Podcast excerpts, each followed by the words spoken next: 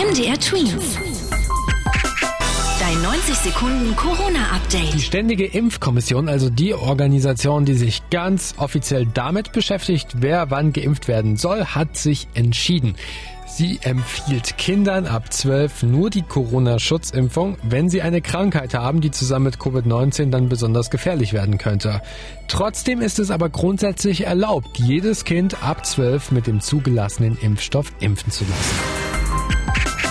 Zwei Landkreise in Deutschland sind wieder Corona-frei. Die zwei niedersächsischen Kreise Goslar und Friesland haben als einzige Kreise in Deutschland eine 7-Tage-Inzidenz von 0,0. Heißt, in der letzten Woche haben sich dort gar keine Menschen mehr angesteckt. Auch insgesamt sind die Zahlen in Deutschland in den letzten Tagen gesunken.